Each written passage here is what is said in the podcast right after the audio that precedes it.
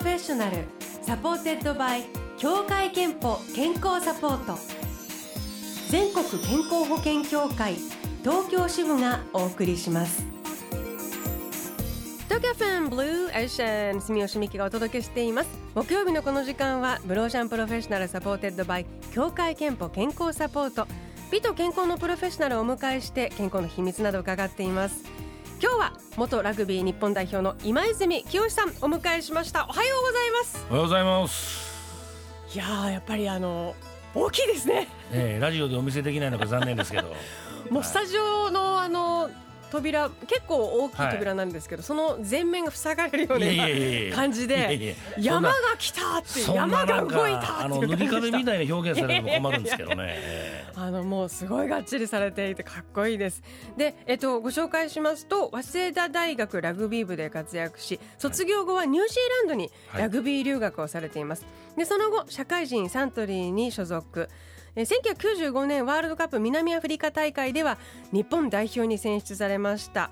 で現役引退後は後進の指導また人材育成のコンサルタントとしても活動していらっしゃいます、えー、で先日オールブラックス圧倒的勝利のマインドセットという5本を、はい、えー、発表されたばかりです。はい、ということであの今日は、えあのラグビー初心者私もめちゃめちゃ初心者なんですけれども、はい、えー、そんなあ皆さんにですねラグビーにちょっとでも親しみを持ってもらえるようにいろいろと教えてもらえればと思います、はい、お願いします。こちらこそよろしくお願いいたします。9月にもうねラグビーワールドカップ目前ですけれども、はいええこれはアジアでは初開催、そうなんですね。あのー、基本的にそのティアワンって言いまして、まあ A4 カ国フランスとかですね、まあ、ニュージーランド、まあ、白人を中心にした国で行われたんですね。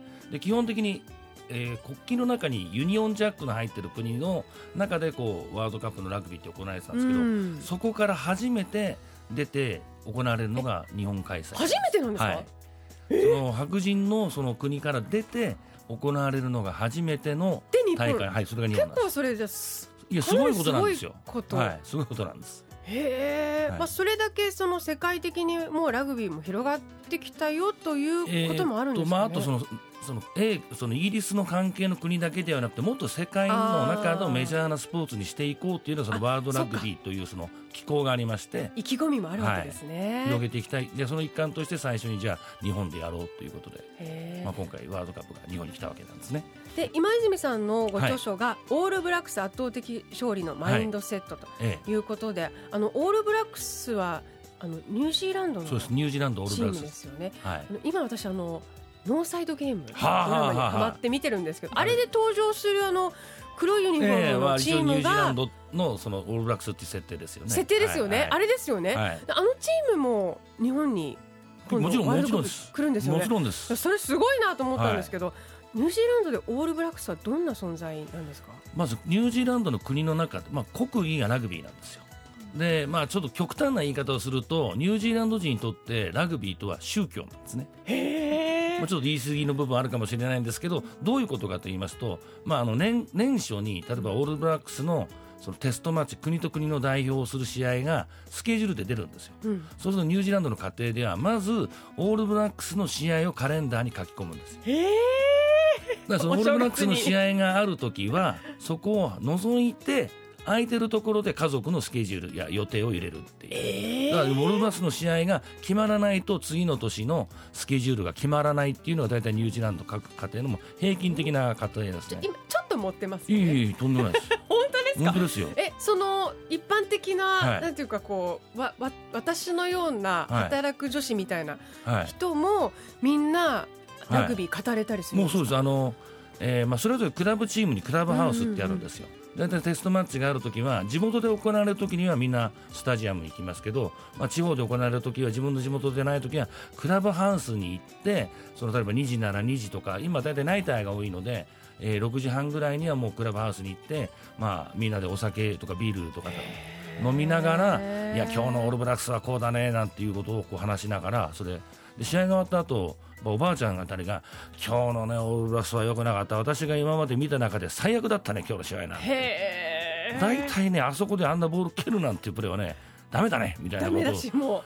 えー、こんなおばあちゃんがそんなこと言うんやみたいな感じです。えオールブラックス以外にもチームは？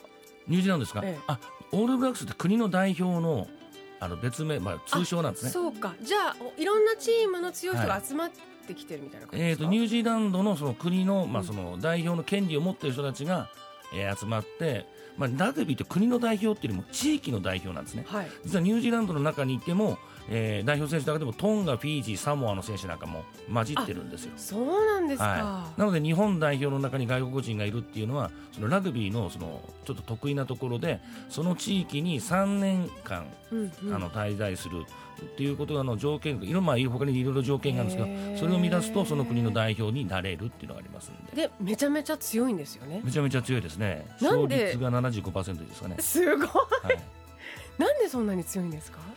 まあそうですよ。もう子供の頃から、うん。そのニュージーランドのオールブラックスはその世界で一番強いんだ常に勝たなきゃいけないっていうマインドをもうニュージーランド国民がみんな持ってるんです。ようん。なので極端な話ニュージーランドのオールブラックスが試合に負けると景気が低迷するんです停滞するんです、はい、ななんでやる気をなくすんですか？そうなんです。みんながはーってなって。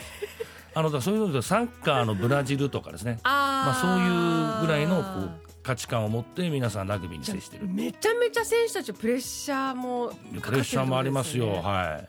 そんな中あの期待されて負けるとやっぱ選手自体も落ち込みますし。そうですよね、はえーあのノーサイドゲームの中で、ええ。あの試合の前になんか、はい。あの原住民アボリジニーのなんかこうダンスみたいなのをするシーンが出てくるんですけど、えーアボリジニもオーストラリアなのでニュージーランドマオリになりますね。マオリ。はい。の、あのこうね。踊り？あれ、はい。もう実際本当にしてるんですか？本当ですよ。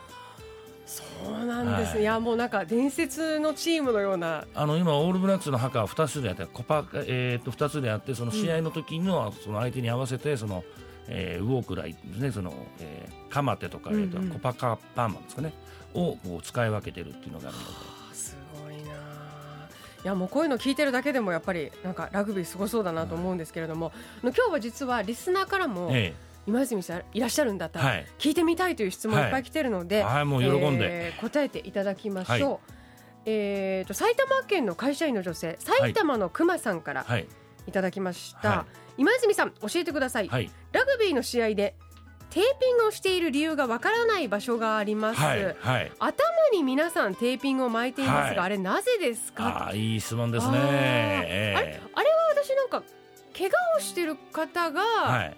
怪我を負ってるのかと思ったらあのテー違うんですか？テーピングはその2つの要素、まあ、怪我をしてるからこれ以上悪くならないっていうのと、うんうん。そもそもの怪我をしないように予防で巻くこともあるんですあね。ーはい。あじゃあ頭に怪我をしないように巻いてるんですね。あの特に耳なんですね。あのよく餃子耳とか豚耳って聞いたことあります。あのレスリングとか柔道とかラグビーやってる選手って耳が餃子みたいに膨れてる人っていませんか？潰れあ潰れまあ潰れてるっていうような表現もありますけど、えであれってこう打つと内出血をして血が溜まるんですよ。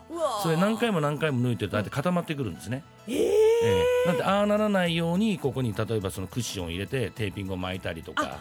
耳を守ってるんですね。とかですね。あと私の場合こう耳ってこうやってこう自由に動くじゃないですか。ちょっとあはい。れ、ここにタックルで乗られて耳が半分で落ちそうになったことがあるんです私、はい。その時にはこここう縫ってでまだ完全に抜歯ができてなくてもラグビー試合しますからでここ押さえてテーピングで、本当にちぎれかけたってことですか、ええ。縫ったんですか、、はい。い。はい激しい。あれなんでもヘルメットとかしてやった方がいいでヘルメットをつけると、うん。その人はいいですけどそれで当たった 相手が確かに。怪我をしまそうすんで、だね。いやー本当にあの人と人のぶつかり合いなんですね、はい、耳を守るためとか頭を守るためという理由が大きいんですね、はい。あとあのこれ私すごい思うスクラムはい、ノーサイドゲームよく出てくる,、んですけど、えスクラムはえええどういうタイミングで組むんですか？あのラグビーはボールが常にグラウンド狭しと動き回っている状態を作りたいんですよ。ええそうやって例えば試合を見た後にいや今日のボールあ今日の試合はボールがすごく動く動い動いていい試合だったっていう時に、えーランザボールって表現をするんですよ。ランザボール？ランザボールってボールにが生き物で足が生えてボボールが走ってるみたい？になってる状態を。だから 面白い。一人が持ってる時間が短くてボールがどんどんパスされて動き回ってる状況をそれがいい試合なんだ。いい試合なんです。なのでそういう状況を作ら作りたいんですね。でそのランあのボールそのランザボールを止めるのをキルザボールって言うんですよ。でこれが反則になるんですね。はい。でボールがあまり動き回ると守ってる方が辛いですよね、うんうんうん。だから動かないようにギュッとこう止めちゃうんですよこれが反則になるんですよ。はい。これが重たい反則でペナルティーキックになるんですね。であの五郎丸が狙ったみたいに3点とかですね。タッチに出してラインアウトとかってあるんですけどあまり自分が意図しないでミスをすることってあるんです。ラグビーの原理原則はボールを前に投げてはいけない落としてはいけない前に落としてはいけないというのでもし落としてしまった前に投げてしまったっていうと自分たちが攻めててわざわざ相手のボールになるような反則なんてしないですよね、うん。なので例えばそれ手が滑ったとかキャッチングが悪くて落としてしまったっていう時にはランザボールが止まりますよねそこで。でもこれはあの意思をその重度の反則でなくてあの意図を持ってないけどちょっとミスをしてしまったので軽度の反則なのでうん。攻撃権が変わる、はい。その時のリスタートがスクラムっていうのなんですよ。必ずじゃあその場面ではいそこスクラムって。だこれどんどんただ押してるだけなんですよね。ただ押してるだけっていうと多分あのスクラム組んでる人たちに怒られますので、はいそうですよええ、あのちゃんと考えてあのバラバラに押しちゃうとダメなんですよ。え8人が1つの塊になって一緒の方向を押さないといけないボールは下で誰かが持ってるんですか？あのスクラムの時には手を使ってはいけないんですよ。はい、あ足でやらなきゃいけないですよ。足でボール持ってるんですか、誰か。なのであのラグビーのポジションの名前ってスクラムを組んだ状態で名前がついてるんですよ。1番3番のことをプロップっていうんですね、それを支えるなので支柱なんですね。で2番フッカーっていうのはボールを入れられたのを足で引っ掛けて味方のかき出すからフッカーって。へフックっていうねフあッカーじゃあ実はスクラム上からははい。モニョモニョモニョって見えるけど、はい。はい下で結構いろんなドラマが 起きてるんですねあとそのこう押す方向を確保するために相手のこう首を取るってなるんですよ。でその時に普通にやっちゃ取れないでわざとひげを生やしてたりとか、前の日ニンニクいっぱい食べてわざとはーってやったりするはい、あと手にこうサロンあのこうなんかこうちょっとこう鎮痛剤みたいにスースーするやつ塗っといてひょっと相手の目のところに塗ったりする、そんなやつもいたんですすごい。いやちょっとラグビーめっちゃ面白くなってきましたね、えー後半もまだまだラグビーの話。あとアスリートのフィジカルの話も伺っていきます、えーここで1曲ラグビーワールドカップに日本大会のオフィシャルソングとなります。吉岡聖恵 World in Union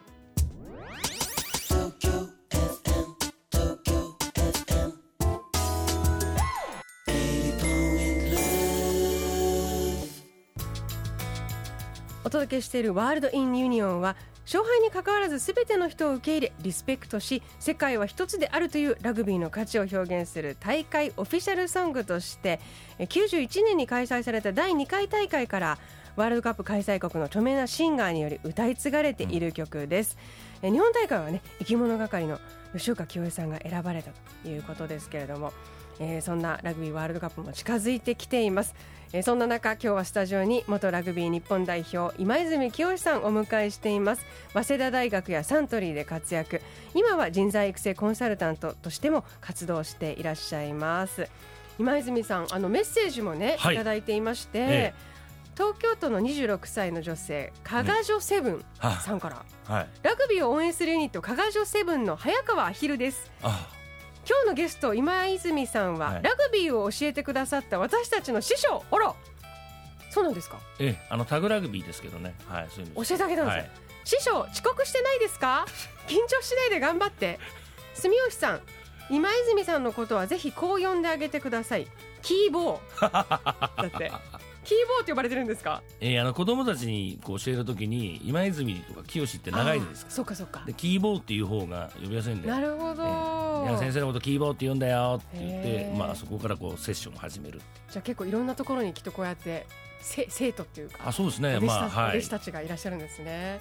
今あとね、はい。あいいですか？ど質問も、はい。あのたくさん来てて、えあそうそうこれさっきねあのお読みしたんですけどいわき市のシャンノスケさんという女性の方から、はいえー、とラグビーの試合を見ると、はい。たまにチャージーという言葉が聞こえてくるけれども、どういう意味なのかと。はい。あのチャージっていうまあ意味はあのこう突っ込むとかですね、うんうん。まああの戦争映画なんかと突撃するときにチャージって言いながら行くんですけど、まあ、それと同じように相手がキックを蹴るときに、えー基本的にその蹴られるとこっち蹴られると不利になるので、はい。蹴らせないようにあ。手でその蹴ったボールを抑えるプレーがあるんですそれき非常にこう勇気のいるプレーなのでそれをまあチャージっていう。勇気がいるのはなぜ？えー、蹴ったボールが顔に当たったりするじゃないですか。痛いから。痛いですよね。なるほど。あじゃあそれをはいしてししなさいとかしてくれっていう時に周りがチチャージっていうかその自分でチャージって言うとそのボールを蹴ったボールを手で押さえ込むことができたプレーのことをチャージって表現自分で言うんですか？自分であのラグビー用語でそれをチャージっていう表現してるんですよ。へえ、はい。ということですしんのすけさん。こうクリアになるとねやっぱりあの試合見るときにより楽しくなりそうですね、なのでラグビー選手って体当てていろんな部分痛いんですけど、うんうん。そのボールを蹴られたのが当たるとまた違った痛さでこれ顔とか当たると本当しばらく動けないんですよ。これ目とか当たると本当チカチカチカチカなってて。あそうなんですね、なんかはい。野球の球とかよりちょっと柔らかそうにも見えるけど、はでもまあちょっととんがってる部分もあったりしますい、いやそんなところが顔やもう目に当たったらもう ちょっとしばらく動けないですよ本当に。なるほどね。いやいやいや本当にあの面白く伺っておりますえーであの後半は健康元気の面にもフォーカスしたいんですけれども、今泉さんはええ。著書、オールブラックス圧倒的勝利のマインドセットではい。アスリートのフィジカルにつついても書いてらして、はい。え大事なのが柔軟性とはい。二足のわらじとはい。書いていらっしゃるんですけども、はい。あのラグビー選手はなんかどっちかというとこうパワー筋肉、はい。大きさとかっていう感じがある。柔軟性が大事なんですか、はいまあ、柔軟性がないとやっぱその瞬発力も出ないですし、うん。怪我をした後の回復も遅いんですね。なのでそういくら体を鍛えててもそのやっぱりこう俊敏に動けないといけないんですよ。例えばこうバーベルを150キロ上げれたとしても、うんうんその上げられた体を上げれる方があってもボールのところにその体がないと意味がない。なるほど、はい、いくら体鍛えてガチガチになったとしててもすごい筋肉流になっててもその仕事ができないと意味がないので。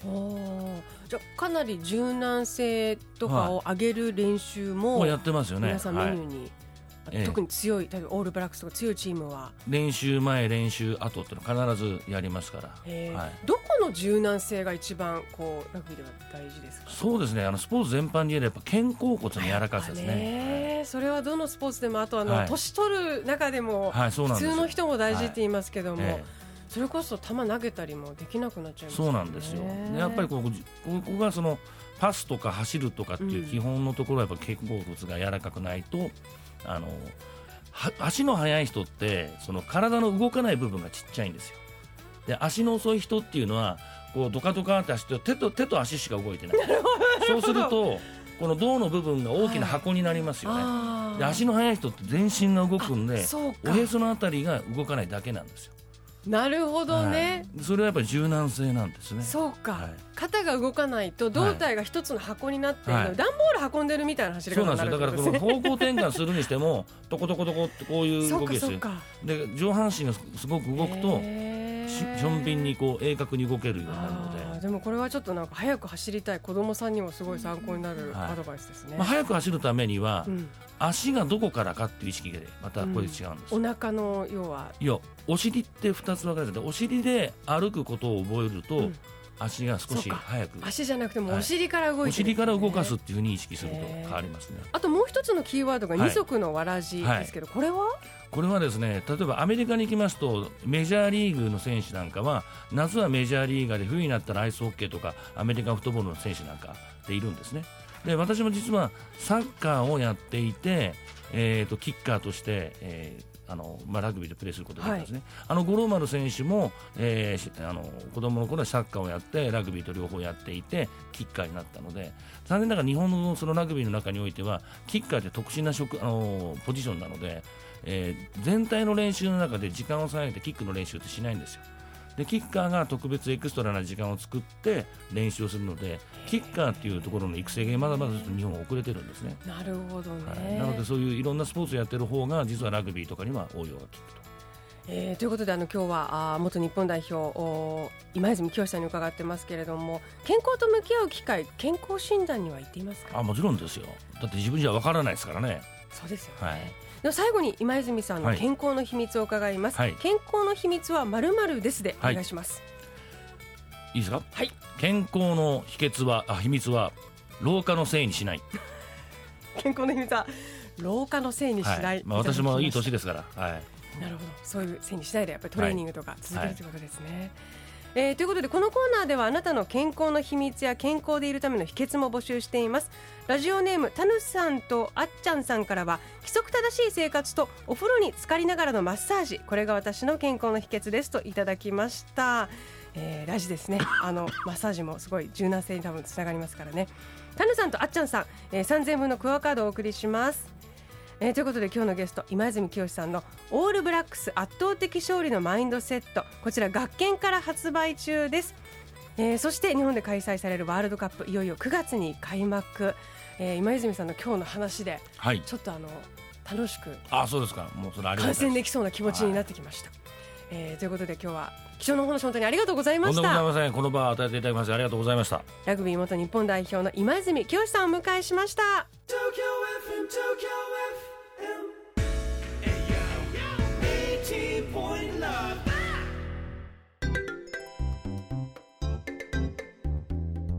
あなたの健康をサポートする協会憲法東京支部からのお知らせです。日本人の死因で最も多いのはがん。中でも大腸がんによって亡くなる方は年間5万人。男性では第3位。女性では第1位の死亡原因となっています。協会憲法では加入者ご本人向けに生活習慣病予防検診をご用意しています。大腸がん胃がん肺がん検診が含まれており女性は2年に一度乳がん子宮頸がん検診が受けられます。早期発見早期治療のためにも積極的に受診してください。協会けんぽ東京支部からのお知らせでした。 Blue Ocean Professional supported by 協会けんぽ健康サポート。全国健康保険協会東京支部がお送りしました。